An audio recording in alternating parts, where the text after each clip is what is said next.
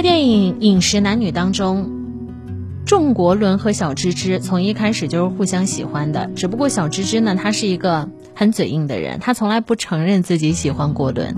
国伦为了追求小芝芝，经常去他打工的店门口等她。有时候啊，他一等就很长时间，无聊了就会看书啊。在他看来，为了自己心爱的人，他愿意做任何事情，所以他根本不在乎。哎，我等你的时间会不会太久了？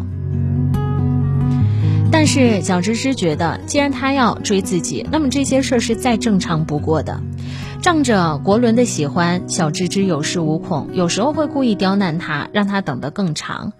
在此期间，小芝芝更是对国伦冷处理，不闻不问。他虽然心里很难受，但为了心中所爱，从来没有抱怨过什么。直到有一次，他像往常一样在店门口等小芝芝，但他的同事告诉他，其实。他早在一个小时之前就走了。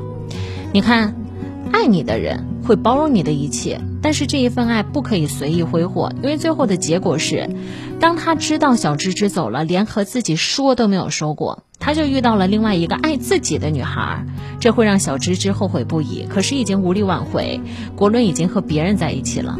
你看，真正有智慧的人从来不会透露自己和爱人之间的关系，因为每一段感情都是难得的缘分。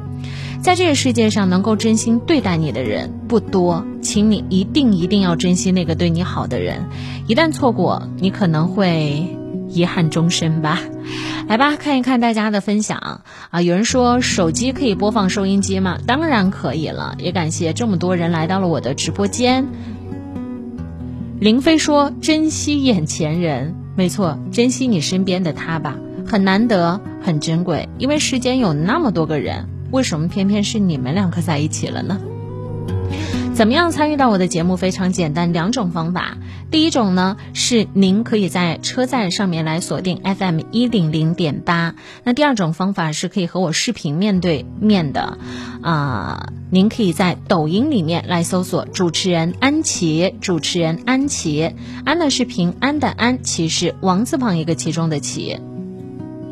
啊，有一个手袋厂的朋友问是不是东莞电台？没错啊，还有一个朋友问说你是小麦的搭档安琪吗？没错，我是安琪。